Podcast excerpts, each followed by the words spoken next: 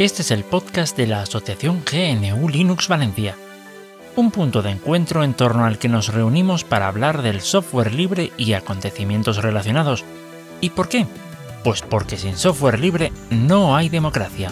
Aquest és el podcast de l'associació New Linux València, un punt de trobada entorn del qual parlem de programari lliure i tot allò relacionat, perquè sense programari lliure no hi ha democràcia.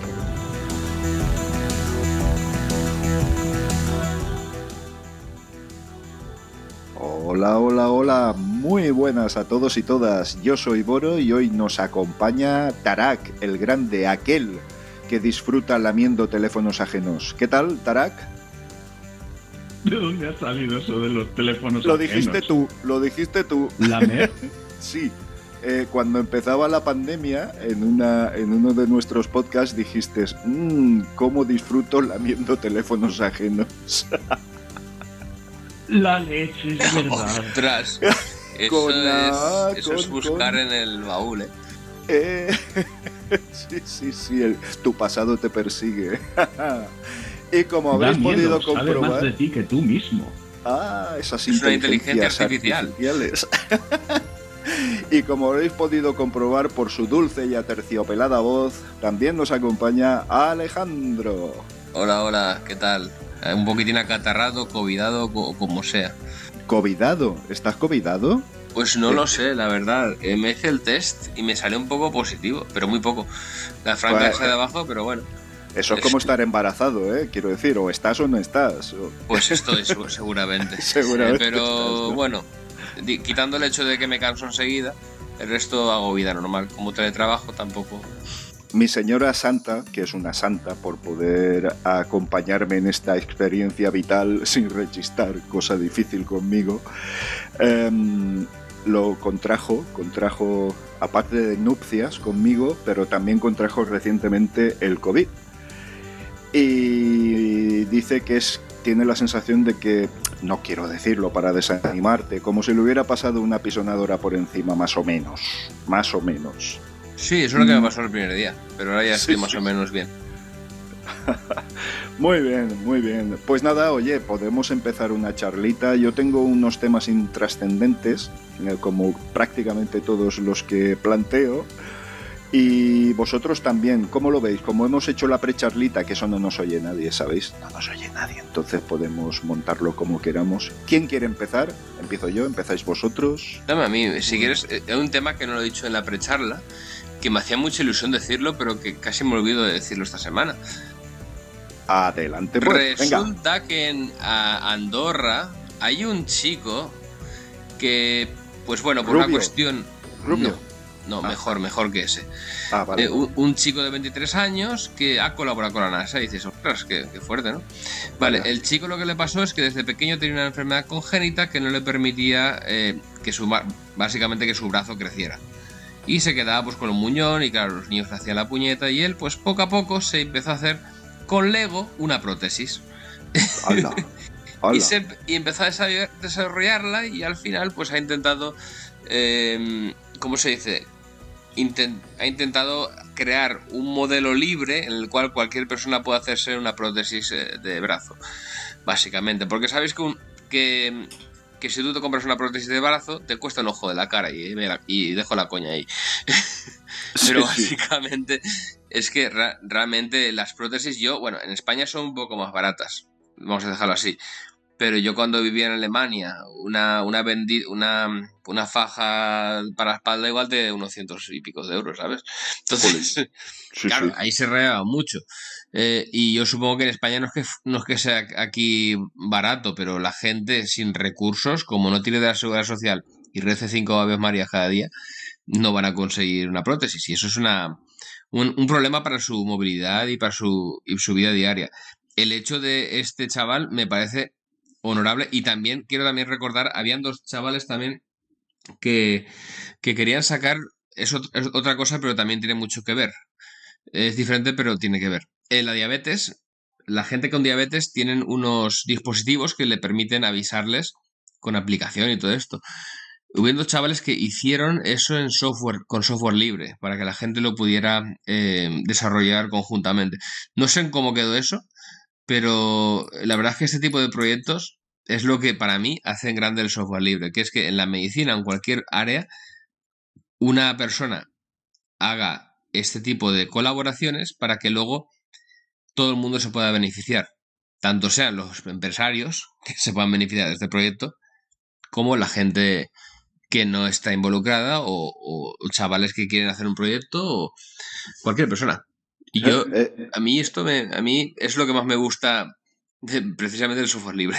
Sí, sí, sí, sí. Ve, estará como hay que tener fe en el ser humano de una u otra manera. Hay casos, hay casos en los que te devuelven la fe, aunque sea por unos eh, microsegundos.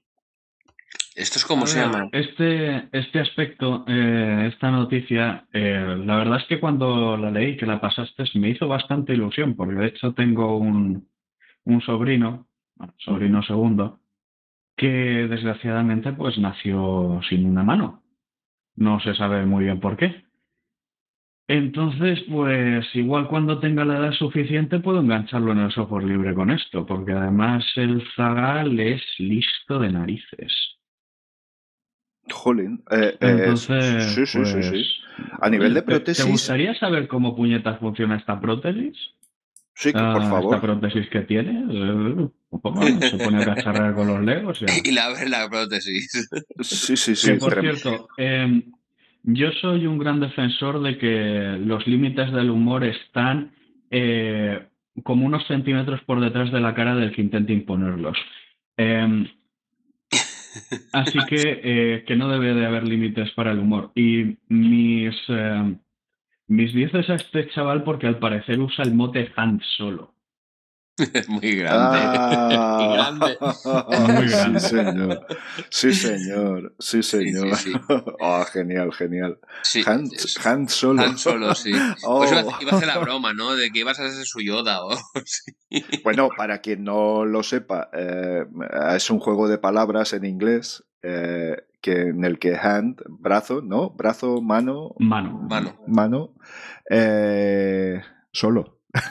Claro, claro. bueno, puede significar muchas cosas realmente. Pero genial, genial. Maravilloso. Y Han Solo es, el personaje de la Guerra Galaxias, igual también tiene, tiene, que ver con eso, no sé. Pero mm. bueno, eh, yo muy emocionado. Cuando la vi me emocioné, sinceramente. Sí, sí, sin duda. noticia. Sin duda, maravillosa. En estos tiempos que corren, tener estas noticias que te eleven el espíritu un poquito merece la pena. Sí, señor. Venga, pues nada, más cositas, más cositas. ¿Noticia buena o noticia mala? Mala, mala, eh, Va, la, primero la mala. Así que luego nos quede mejor sabor de boca, va. No sé, si, no sé si es mala porque honestamente no sé cómo calificarlo. Pero siete funcionarios del gobierno albano eh, oh, Dios. Eh, no, no, perdón, eh, siete funcionarios, no, unos funcionarios del gobierno albano eh, se enfrentan a, una, a, posibles, a siete posibles años de prisión porque no actualizaron el antivirus. ¿Qué? ¿Por qué? Siglo XXI, señores. A ver.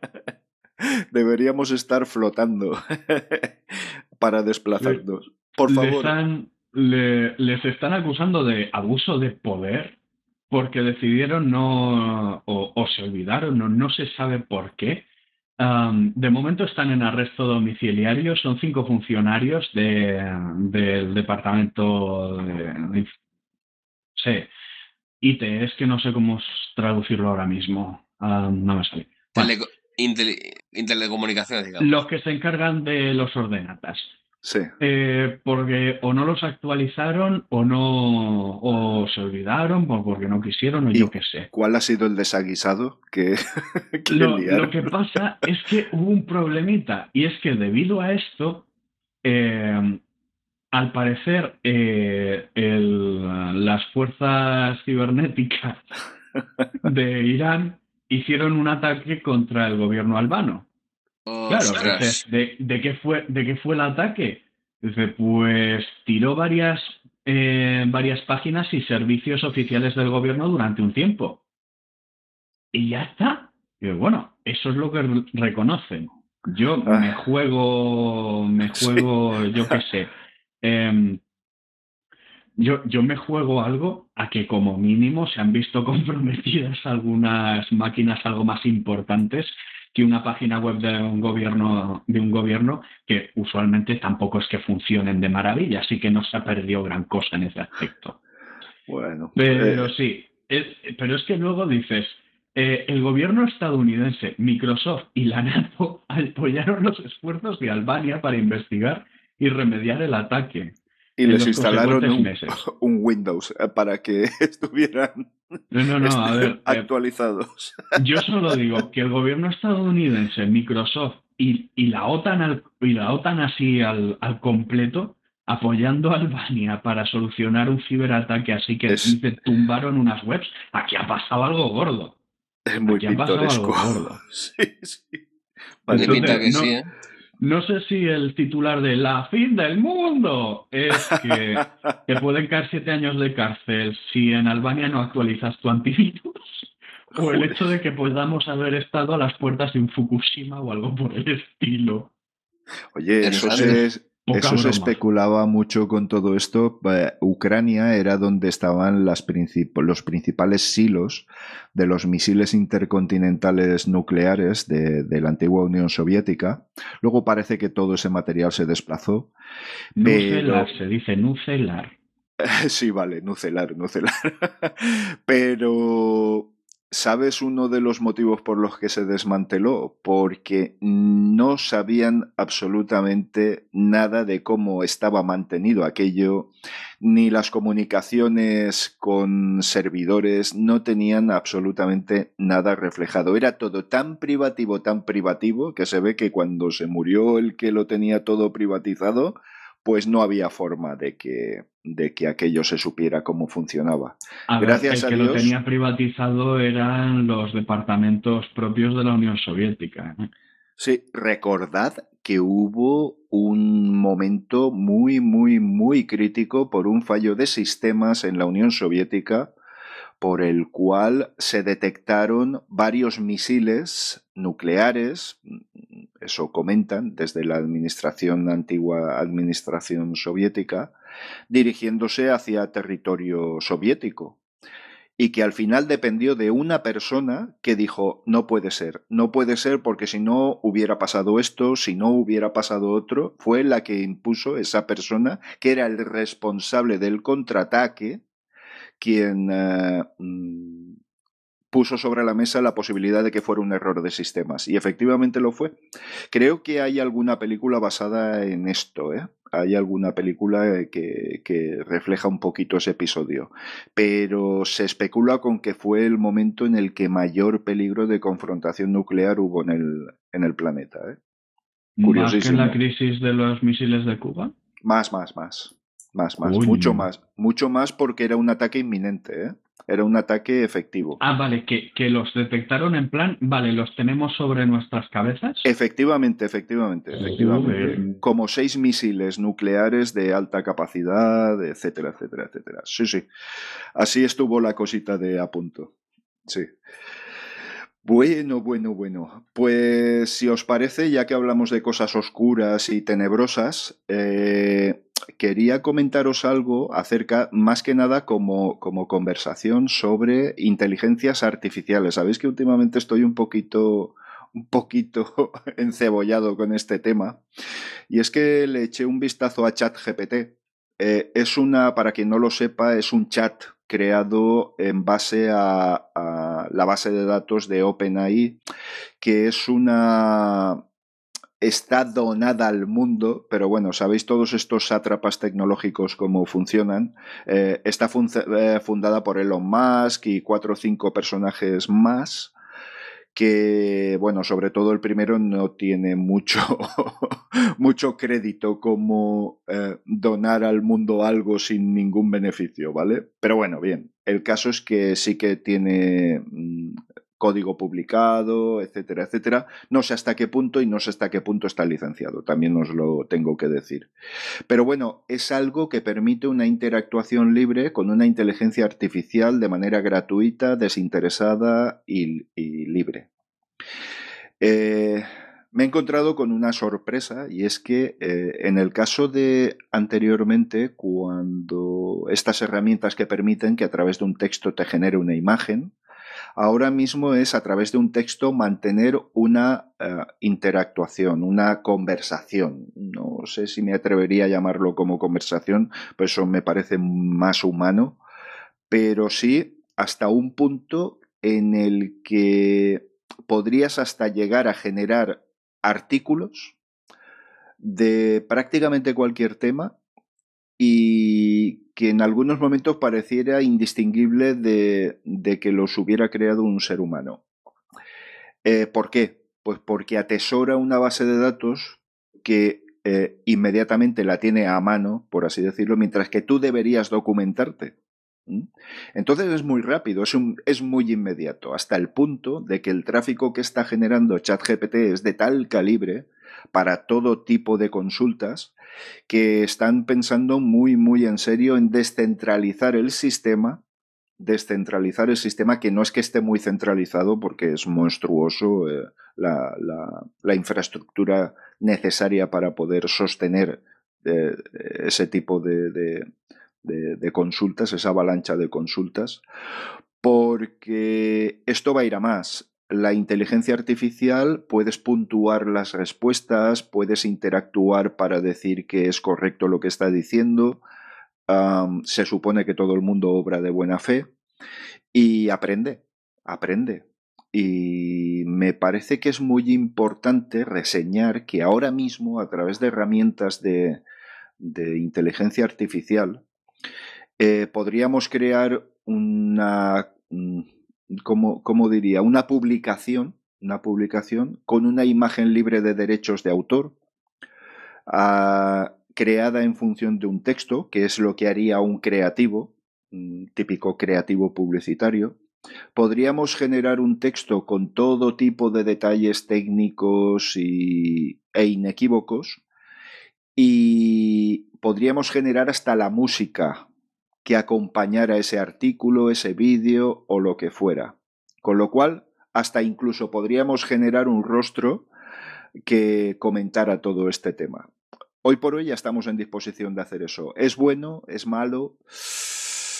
Como comentábamos en la precharla, pues creo que al final será bueno o malo en función del uso que le demos. ¿vale? Eh, como herramienta la veo fabulosa. Nunca habíamos llegado a este nivel de interactuación con la tecnología y eso lo veo positivo, siempre y cuando, siempre y cuando eh, se haga de una manera racional, que también os tengo que decir que todo depende de la calidad de tus preguntas, ¿vale? Es decir, si tú le dices, no sé, dame una información sobre algo, te va a dar la información pura y dura.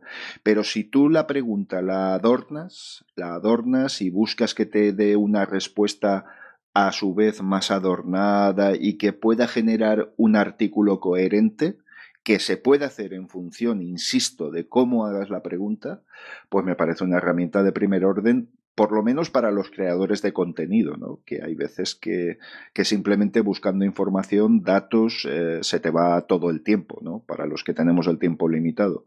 Simplemente lo quería dejar ahí sobre la mesa, a ver a vosotros qué os parece, porque a mí me tiene sorprendido y pienso que puede ser un, gran avance. Yo también pienso eso. Eh, ahora mismo hay una noticia también que, le había traído yo que sacan que los chavales de, del colegio, pues se pone a utilizar la inteligencia artificial para hacer deberes. Yo sí, sí, sí, al final, esos son los, A ver, ahora en serio. Yo le veo varios problemas. El primero es lo que, lo que te acabo de decir de los deberes. Em, la función mental de la persona decrece. ¿Vale? Y eso es un problema que se está viendo con Internet. No solamente por. Dice, es que hay mucho vídeo de TikTok. No solamente eso. Es la poca capacidad de búsqueda y de ¿cómo se dice?, de, de, lectura. Entonces, em, yo lo que está diciendo ahora mismo me recuerda muchísimo a cuando yo hace 15 años estudiaba en la universidad, que decían, es que los niños ya necesitarán estudiar eh, memorísticamente porque es que lo pueden buscar en Google. Y ahora, claro, te partes el culo. Porque en Google básicamente lo que te están buscando son búsquedas dirigidas. ¿Quién te dice que una inteligencia artificial no puede ser manipulada igualmente? ¿O quién te dice que esto es peor todavía, que la inteligencia artificial te va a dar respuestas erróneas? Cómodas, fáciles, pero erróneas. Y eso es lo que a mí me preocupa más de todo. ¿Qué me preocupa? Yo, yo, quiero puntualizar una cosa, y es que dices, vale, sí, es em, donada al mundo, ChatGPT, bla, bla, bla. Eh, la pregunta es, ¿lo puedes hacer funcionar en tu ordenador? Sí. Porque ahí está, pero los resultados son igual de buenos que cuando consultas la que tienen los servidores. Sí. Porque aquí está el problema. Eh, hace poco uno de los miembros, no me acuerdo si de uno de los grupos de la CHUS o del de retroinformática, empezó a colgar imágenes que había hecho con su inteligencia artificial. Claro, ¿qué pasa? No estaba entrenada de la misma forma, no tenía unos bancos de datos tan extensos, no había hecho tantísimas pruebas, no tenía tanta gente eh, diciéndole si estaba bien lo que hacía o no, y la cosa era una puta pesadilla. Voy pues a, de hecho, voy a ver si encuentro las imágenes y os las, y os las comparto para que, para que os persigan en las pesadillas igual que me persiguen a mí. Pues mira, te tengo que decir que yo eh, eh, he dicho que sí, pero refiriéndome a la primera parte, es decir, esta, la creación de imágenes a, partir de un texto. Eso lo tengo instalado en mi ordenador. Son 17 gigas de base de datos eh, que se actualiza eh, se instala a través de un script en Bash y vaya, prácticamente no tienes que hacer nada en la instalación. Eh, la otra no, la otra de momento es que igual sí que se puede, pero no, no. La otra tienes que interactuar a través de una web ausente de publicidad, con ningún tipo de, de, condicionante, etcétera, etcétera. Solo bueno, con condicionante que tienes que registrarte con un correo electrónico. Correo, eh, sí, sí, efectivamente. Sí, y, que no, que no funciona en Tor. Eh, vale, eso no lo sabía. eso no lo sabía. Pero bueno, eh, el tema de registro sí que leí en, la documentación y sobre todo tienen un, un, chat en Discord en el que en el que explican que era es una manera de, de impedir a, a, bots que generen generen un tráfico que no, que no es el correcto para hacer consultas, ¿no? Es otra manera. Hay manera. Sí, lo sé, muchas maneras. Muchas, muchas formas. Una autenticación en dos pasos sin correo electrónico, sin exponer tu información, etcétera, etcétera. Ah, mira, está mandando las fotos. Dios Ahí mío. ¿Qué le pasa en la boca? sí, y la mano, la mano es un ordenador. ¿Qué es eso? ¿Qué? A mí me han salido cosas peores, ¿eh? Sí, me han salido cosas peores. Bueno, Pues nada, quería someterlo a vuestro, a vuestro escrutinio, pero vamos, que, que, pienso que sí, que puede ser una herramienta. Y me has dejado pensando, Alejandro, eh, ¿es verdaderamente un problema que la chavalería en los estudios tenga una forma de consultar permanentemente algo? Me pregunto, y me pregunto ante mi desconocimiento, ¿eh? ¿Y si mm, asumiéramos eso como, como normal y que, y que cualquiera en cualquier momento pudiera consultar y les enseñáramos a consultar? Pues tendríamos, a mi parecer, el problema de que la gente para hacer absolutamente cualquier cosa estaría necesitada de un móvil o de un terminal con acceso a Internet. Sí, claro, claro. Con lo que implica. Básicamente nos eh, convierte cualquier sueño de, ¿cómo decirlo?, de autosuficiencia en una, en, una quimera. Si necesitas, si necesitas conexión a Internet para hacer algo, ah, no, no, no es la mejor opción. ¿Y pensáis que en el futuro podremos estar desconectados de Internet en nuestra vida diaria, en el futuro más inmediato incluso? No sé. No la, no, la batalla está perdida, pero eso no quiere decir que sea algo bueno. Ya, ya, entiendo, claro. claro. Y la batalla está, perdida, está perdida por ahora. Sí, sí, bueno. Yo lo dejo ahí. Por ahora. Por ahora. Y, y como no pase, yo qué sé, que caiga un meteorito o se acaben los combustibles fósiles de una vez ya por todas y sea inviable mantener este tipo de cosas o algo por el estilo, estará perdida y punto. Básicamente. Bueno, pues nada, más cosas perturbadoras. ¿Quién tiene por ahí no, más ahora cosas tocaba la buena, ¿no? De perturbadoras? La buena. Ah, sí, Ahora toca verdad, la buena verdad. noticia. Venga, a por ella. Vale, es de Google. ¿Eh? ¿Cómo? La buena noticia nos la trae Google. Pero estás, pero estás bien, Tarak. La ¿Estás- buena noticia nos la trae Google. Eh, a ver, a ver si repite lo que he dicho, a ver si me has entendido bien. La buena noticia la trae Google. Correcto. Pero solo la estoy repitiendo, ¿eh? El primero que la ha formulado eres tú. Vale. Que quede resulta, claro. resulta que Gmail está integrando cifrado de extremo a extremo. ¡Oh! Eso es nuevo, ¿no? Eso, eso es bueno, ¿eh? Eso es nuevo Sí. y bueno, ¿no? Esto era lo que menos me esperaba ver. Pues sí. Porque Ahora bien, em, claro, eh, de momento no está disponible para las cuentas personales. Solo está disponible para aquellas eh, Enterprise Plus y Educación Plus. bueno, el resto Y, tenemos que ser pobres y utilizar el GPG, ¿no? Claro. Pero eh, esto me, me hace pensar una cosa. Quizás eh, aquellos grupos que estaban, eh, que, tenían conciencia de, de que, bueno, de que había problemas con la privacidad si almacenabas tus correos en Google, eh, estaban migrando a otras plataformas. Y esto es el intento de Google para que no se le escape toda esa clientela. ¿Qué pueden sacar de algo así? Pues pueden sacar a quién te eh, a qué hora te conectas, con quién te comunicas y cosas así, pero ya no el mensaje. A no ser, claro está, que estés obli que para acceder a estas funcionalidades estés obligado a alguna suerte de cliente privativo, en cuyo caso no vale para una mierda. Pero de entrada, Google Bueno. nos trae una buena noticia. Ante hecho, mi desconocimiento, pues yo tengo, no tengo la formación técnica que tenéis vosotros, pero a ver, a ver si estoy en lo cierto. Eh, en una comunicación cifrada, si la clave de cifrado o el sistema de cifrado es privativo y no puedes conocerlo, es susceptible de que quien lo cifra lo pueda descifrar, ¿no? Básicamente. Ahí está, pero es que el tema de la criptografía es un mundillo que es, ¿cómo decirlo? Está dominado férreamente por el software libre. Por la sencilla razón de que son algoritmos tan complejos que o tienes a un montón de gente em, auditándolos Claro. o sencillamente eh, cualquiera con recursos acaba encontrando un agujero de seguridad. Entonces, la inmensa mayoría de los algoritmos que se usan a día de hoy son libres.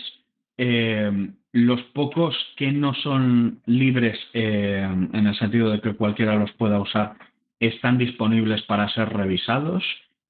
Y bueno, la pregunta es, ¿se implementará de forma privativa ese cifrado de extremo a extremo? No lo ¿Quién dudaría. No lo dudaría. Ya, pero es que en ese caso eh, mm, no directamente pasas. Directamente ya, ya. pasas. Yo a mí lo que me parece es que en ese intento de mantener esta, esta base de usuarios van a ofrecer esto a los clientes de pago. Y quizás eh, también a los paquetes que sea para escuelas y tal. Porque claro, como ahora está metiendo Correcto. la Unión Europea, está haciendo algo bueno para variar eh, y, me- y metiendo presión con el tema de privacidad, pues quizás esta sea su respuesta. Sí, y, y, y, oye, todo este tema de cifrado y todo esto con el tema de la computación cuántica, que, bueno, yo creo que vamos a tenerla, si no la tenemos entre nosotros, más pronto que tarde. Am, todo esto no serviría absolutamente de nada. Mm, A ver, eso es. em, eso es, difícil decirlo. Para empezar, computadoras cuánticas ya hay. Para continuar, el, poder de las computadoras cuánticas actuales es una pata. Es una pata. tu calculadora. Puro Tu calculadora probablemente tenga más potencia de cálculo que esos trastos. Pero eh, además de otros eh, problemas como que pueden estar encendidas un tiempo relativamente corto o el hecho de que tienen que estar enfriadas a temperaturas cercanas al cero absoluto. Sí, correcto. Son problemillas, dificultades técnicas. Mañana en el iPhone. ¿Cómo, cómo? Mañana de procesador del iPhone. pero es verdad que si, que si consiguen estandarizarse, hay un problemilla, no tanto en, la, en el cifrado simétrico, que es en plan, tienes archivo cifrado, necesitas una clave para descifrarlo. Ya está, esta es la clave con la que lo descifras, punto. Eso, pues, un AES de 256 bits, o, creo yo que, un, que se traduce eso como una contraseña de 32 caracteres, es resistente, es lo suficientemente resistente a la computación cuántica. Pero em, actualmente se usa mucho AES 128 y ese pasaría a ser eh, posible romperlo. Ese sería vulnerable, ¿no? En, en el corto medio plazo, digamos. Sí. El problema eh, viene con lo que es la criptografía simétrica, que es lo típico que, usamos con GPG para firmar correos electrónicos. Asimétrica, asimétrica. Sí, sí, asimétrica, asimétrica. Ah, que es esta es mi clave pública. Si cifras algo con esta clave pública, solo yo que tengo la clave privada voy a poder descifrarlo. O la gran metáfora de, eh, toma, si eh, la llave de este candado solo la tengo yo. Lo que cierres con este candado solo lo abriré yo. Vale, aquí tienes mi candado. Lo que quieras enviarme, envíamelo en una caja cerrada con este candado y solo lo puedo abrir yo. Así. Ahí, claro, es que son algoritmos mucho más complejos, solo un puñado de personas en todo el planeta los entienden de verdad, yo no soy uno de ellos, pero ah, el consenso es que estos son mucho más vulnerables y eso es un problemón. Porque, por ejemplo, eh, tú cuando estableces conexión con un servidor, el servidor no sabe con qué clave tiene que, tiene que, comunicar los datos. Así que tendría su clave pública, tú cifras una, eh, una clave privada eh, con su clave pública y ahí se establece la conexión. Entonces, claro, si estás en el momento que se establece la conexión, capturas los paquetes y los descifras con, eh, con, esta computación, pues podrías abrirlo tendrías acceso a toda la conversación, de hecho, porque ya tendrías eh, esa clave. Pero se está, se está trabajando en se está trabajando en, en, crear criptografía simétrica que sea resistente a la computación cuántica. ¿La hay de momento? No. ¿Hay computadoras cuánticas que puedan hacer algo de momento? Tampoco. Así que no es una situación crítica. Y ya se está trabajando en ello. Perfecto. De hecho, sobre Gmail, yo recomiendo encarecidamente utilizarlo con una aplicación llamada DeltaMail y GPG, que ah, básicamente lo que te permite es utilizar una, el, correo electrónico, sea Gmail, sea eh, Disroot, sea Genolinux Valencia, te deja utilizarlo con, em, ¿cómo se dice? Con una aplicación que cada mensaje que envías es como si enviaras un correo electrónico. Entonces tienes un chat usando el protocolo del, del correo electrónico. Y eso te permite también cifrar los mensajes y tener un sistema bastante resiliente, porque básicamente este es un correo electrónico y la otra persona también, y que lo puedes cifrar si quieres. Y eso, bueno, es, es una pena que no tenga la parte social, ¿no?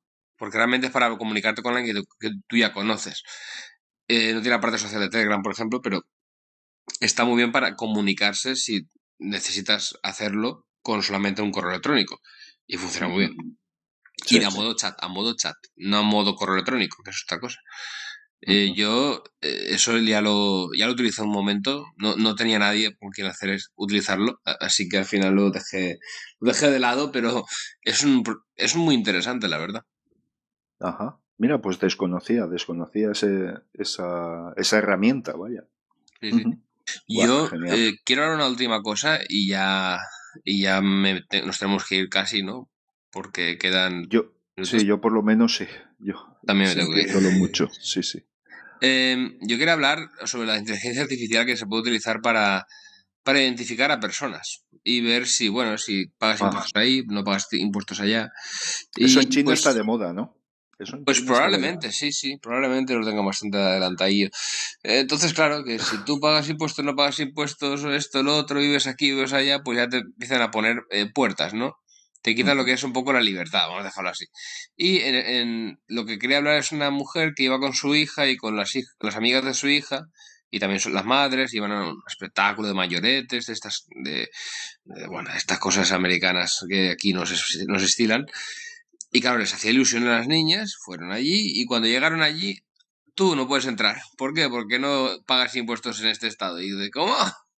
No puedes entrar porque no, no eres de Nueva York, eres de Nueva Jersey. Vale, afuera. ¿Y cómo lo sabían tan rápido? Pues básicamente con una inteligencia artificial. Así que nada, eh, bienvenidos al futuro. No sé, esto es la parte yo, negativa. Yo no lo entiendo, yo no lo entiendo. Hay un, hay un espectáculo que se va a dar. No se pagaba ningún tipo de entrada. ¿Qué coño les importa si es de Nueva Jersey o de Nueva York? No lo entiendo.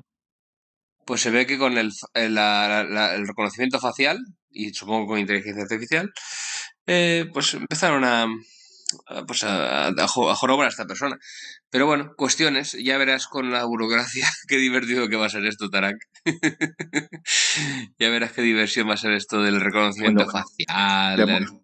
De, momento ahora hacemos, hacemos las comunicaciones con nuestros impositores, con Hacienda, y eso en los tiempos de confinamiento se ha visto, eh, enseñando el DNI a la webcam y con eso te identificabas, ¿eh? En Hacienda. Quiero decir que tampoco es que estemos... Pues, eso, no es inteligencia, eso es tontería artificial, pero bueno. Sí, con Zoom también, ¿no? Eh, y me acuerdo, sí. Y pues bueno, sí. Imaginaros la, reconocimiento facial eh, que se puede aplicar aquí, en un futuro se aplicará seguramente. Y bueno, te dicen, no, pero tú no puedes entrar. ¿Por qué? Porque no has pagado este impuesto. Vale, ya te quedas fuera de todo el mundo. No, tú no puedes hacer esto. ¿Por qué? Porque no has pagado esta factura. Claro. Y hay gente que ahora mismo no se ve en la condición de pagar esas facturas, esos impuestos, que son gente malísima, por cierto, gente malísima. Eh, Sí, sí. Y, claro, eh, todos sabemos que si no pagas impuestos, pues eres una gente malísima. Bueno, en fin, hay, hay, hay muchos tipos de, de, gente que no paga impuestos. Vamos a dejarlo. Y por cualquier razón de, de, este tipo, de otro tipo, o de cualquier, pues te ponen una, una puerta en, en, la cara y no puedes pasar. Se acabó. Sí, por, por, cierto, por, por, ampliar la información que estás dando, um, eh, enseñar el carnet de identidad a través de una videoconferencia con Zoom. Máxima seguridad. Sí, sí, sí. No, no, sé, no, sé cuál de todas, e, no sé cuál de todas esas palabras me da más asco. Sí, y yo solo sí. recuerdo que en su momento Stallman abogaba porque se aboliese el DNI en España. Bendito sea su barba. Ah, sí, sí.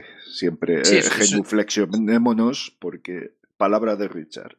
Sí, que por cierto, bueno, hoy ha vuelto a salir por un grupo que estoy yo de cómo utilizar los ordenadores Stallman, a ver si lo puedo compartir y que la gente empiece a alucinar lo consecuente que sí. es con, con, sus ideologías. Es, es, es pura explícanos matemática. un poquito, explícanos un poquito. Bueno, básicamente eh, no utiliza JavaScript. Sí. O sea, sí que utiliza JavaScript con libre, no, libre JS. Intenta siempre utilizar la, la, navegación mediante un proxy, si no me, me equivoco. Eh, está siempre, intenta siempre utilizar Internet eh, de manera a demanda y, uh -huh. y, utilizar el correo y, y Max, básicamente.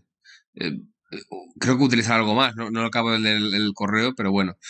Y está muy interesante. Es un artículo bastante largo de cómo utiliza. Bueno, utiliza la distribución Triskel, obviamente. Sí, sí. Eh, tiene un, li un LibreBoot, un ThinkPad LibreBoot, un X2000, eh, perdón, X200, libre buteado, o sea, es todo libre, todo libre, todo libre, lo máximo posible.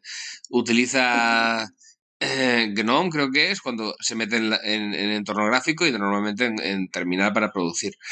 Y bueno, eh, está bien. No sé, eh, si queréis inspiraros, cosa que, bueno, es, es, un poco complicado hacer vida así, pero si queréis inspiraros, pues yo comparo. Tiene casi todo lo necesario.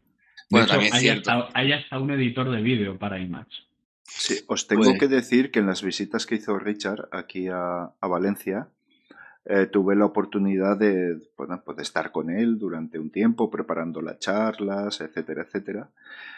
Y que es alguien que predica con el ejemplo. Él comentaba que, que evidentemente en esta vida moderna, pues que está, pues que tiene dificultades para ser tan consecuente, porque es que el universo no está montado así pero lo hace, lo hace. No lleva dinero en. Eh, no lleva tarjetas de crédito, solo lleva dinero en metálico. Eh, las comunicaciones las hace a través de wifi con todo tipo de comunicación encriptada. Se maneja con Emacs sobre Triskel, como bien dices, con un equipo reacondicionado de, vamos, del año de la Picor. 2011, eh, si no recuerdo mal. Sí, sí. Sigue con su mismo equipo, ¿eh? Sigue con su mismo equipo y, todo igual. O sea que es un señor muy consecuente con lo que hace. Sí, señor. De hecho, me acuerdo de una entrevista que se le hizo cuando usaba un T60 o X60 que era el que tenía antes que esto y era, era otro ThinkPad, pero mucho, mucho menos potente y estaba haciendo la videoconferencia con el ventilador enchufado ahí atrás para darle un poco de refrigeración porque aquel yo se le estaba poniendo como, como, un adolescente en un videoclub X. Sí, sí, sí, sí. Eso es... Hostia. Bueno, eh, ya hemos llegado creo que a las nueve. Sí, sí. Tenemos que cortar, ¿no? Sí, sí, vamos a cortar. Eh, aprovecho si para. No os importa, quisiera dar una noticia rápida. Porque es Venga, tira. Por favor. Bien, uh, hace no mucho compartí la noticia del, de que el proyecto LibreBoot había, pues en fin, estaba ah, dando soporte a nuevos ordenadores y tal. Bien, um, hay que entender que LibreBoot ha dado una, un giro bastante radical a su política básicamente em, han pasado a considerar que usar un em, que usar em, software sin absolutamente ningún tipo de blog privativo ya es bastante inviable para la inmensa mayoría de las personas, especialmente, según sus palabras, aquellas que más lo necesitan, y han preferido dar un cambio, un giro a su política y ahora lo que van a tener es un, es un sistema, una BIOS, que digamos que priorizará el software libre, pero eh, si un sistema necesita una pieza privativa para funcionar, eh, aún así lo va a admitir. Entonces es... si, si, queréis saber cuáles se soportan con software completamente libre, los mismos que se soportaban hasta antes. Lo más potente que vas a pillar es un eh, ThinkPad P400 o X200. Ajá. Pero ahora los, Chromebooks. Pues, y eh, sí, también había algunos Chromebooks que ah, un Chromebook eh, específicamente que soportaba sin ningún tipo de blog privativo. Pero ahora, pues digamos que le han dado cabida a aquellos que todavía necesitan esa piececita eh, que no puede ser eliminada todavía del Intel Management Engine. Y pues eso es lo que hay. hasta donde yo sé, esto es lo que están, es lo único que están aceptando de blogs privativos. Pero, pues bueno, ahí está. se han pasado a soportarse muchos más ordenadores, las X200, T400, X230, T420, X220, W541, T40, T440P, X230 EDP, X230 y T430 de ThinkPad. así como varios Chromebooks eh, de Samsung, Asus, eh, Acer, HP y bueno, dejaré la lista junto a la noticia para que me interese. También un enlace a uno a un artículo muy interesante donde ah, se habla de las alternativas al Intel Management Engine y al AMD PSP. Y bueno, que sepamos que de momento el único fabricante que todavía fabrica algo sin ningún tipo de, de esta basura es Olimex y Beaglebone. Si no recuerdo mal, tenía también un modelo que funcionaba sin, sin ningún tipo de blog privativo y con el ARM Secure Zone em, deshabilitable de verdad. Genial. vaya, vaya. Bueno, no, no, sé si es buena noticia o si es mala, pero bueno, es lo que hay. Sí, sí, sí. Bueno, pues nada. Fantástico, pues bueno, mira, por mi parte simplemente desearos para quienes las disfruten unas felices fiestas y para quien no, pues que tengan paciencia porque esto no ha hecho más que empezar. Así que como todos los años, ¿eh? llevamos 2022 años con esto, ya tampoco nos tiene que pillar de sorpresa. Y emplazaros a un siguiente audio. ¿Os parece chicos? Venga, perfecto. Venga, hasta pronto. Saludos, abrazos, chao, chao. Muchas gracias por tu atenta escucha. Si quieres participar en la tertulia o hacernos llegar algún aporte, puedes ponerte en contacto con la asociación. En gnulinuxvalencia.org barra contactar tienes todas las formas de hacerlo. Te esperamos en el próximo episodio. Hasta entonces! Moltes gràcies per la teua escolta. Si vols participar, pots posar-te en contacte amb nosaltres en gnulinuxvalencia.org barra contactar. T'esperem en el pròxim episodi. Fins pronte!